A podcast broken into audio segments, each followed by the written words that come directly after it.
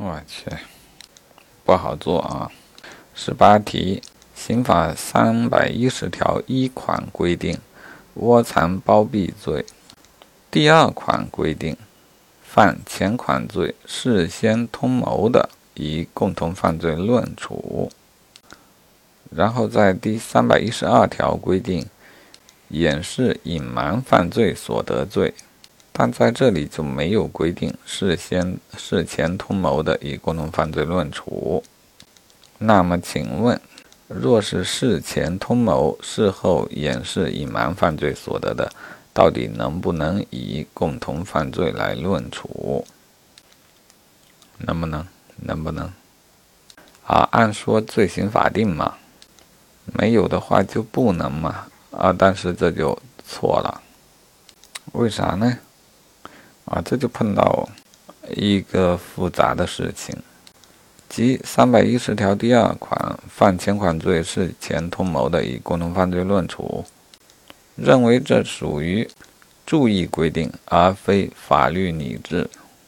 啊，若属于注意规定，则关于掩饰隐瞒犯罪所得，啊，即便没有这么一款，他也可以以共同犯罪来论处。啊，即使窝藏包庇罪中把第二款拿掉，仍然可以以共同犯罪论处。啊，回听以前的笔记啊，当时就认为这个会对我造成困扰，那做这道题的时候就真的造成了困扰。所以现在还是要啊给自己确定一个如何区分注意题还是拟制性规定的。区分的原则和标准吧，啊，并且也要提高这一方面的敏感性，否则解读法条就会出错。好，单看这一条，再念一遍啊，三百一十条，窝藏包庇罪，明知是犯罪的人而为其提供隐蔽的处所财物，帮助其逃匿或者作假证明包庇的，处三年以下有期徒刑。不啦不啦不啦，犯前款罪事先通谋的，以共同犯罪论处。啊，我猜想解读的原则就是，如果是注意性的，它有还是没有啊，应当能得到同样的结论，也就是若有事先通谋，事后又为其提供隐蔽处所财物等行为，是否按照原有的法律就必然可以以共同犯罪论处？好，共同犯罪那一章，呃，要求是有共同的故意啊，这也是刚录过的音。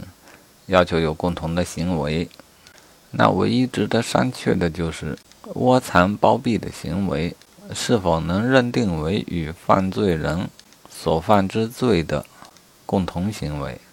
我觉得这未必吧。啊，对比拐卖妇女那个题，买家就不可能成立拐卖妇女罪啊，包括给买家做中介的那位他表哥也没有认定为拐卖妇女罪的。共犯，难道是因为他没有通谋？事先他说的话是：“我的表弟没有老婆，你有合适的就告诉我一下。”这个能否算作通谋？假设人贩子听到这话之后才去寻找的妇女，那这句话看起来就是引起了呃人人贩子的犯意。啊，对比那一道明知对方是赃车而为其销赃的，法考标准是：若认为他们事先有通谋，则成立共同犯罪。那究竟通谋要通到什么程度呢？如果他仅是事前说：“你最近有没有车子？我想收一台。”这能算事先的通谋吗？啊，得可能考虑的方向还是不对啊。先总结一下目前确定的事情。关于窝藏包庇罪啊，它必然是单独成罪的。但若事先有通谋，可以以共犯论处。而掩饰隐瞒犯罪所得、犯罪所得收益罪，虽然没有特别指出事先通谋以共犯论处，但法考的标准认为。同样如此，啊，因为以共同犯罪论处这个条款仅是注意性规定，然后记住一个不属于共犯的情形，就是甲得知乙一直在拐卖妇女，便对乙说：“我的表弟没有老婆，你有合适的就告诉我一下。好，促成了一个生意。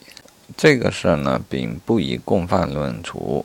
哎，我说丙嘛，应该是甲，甲不以共犯论处，他构成的是收买被拐骗妇女罪。啊，或许是因为不认为他的先前行为属于通谋。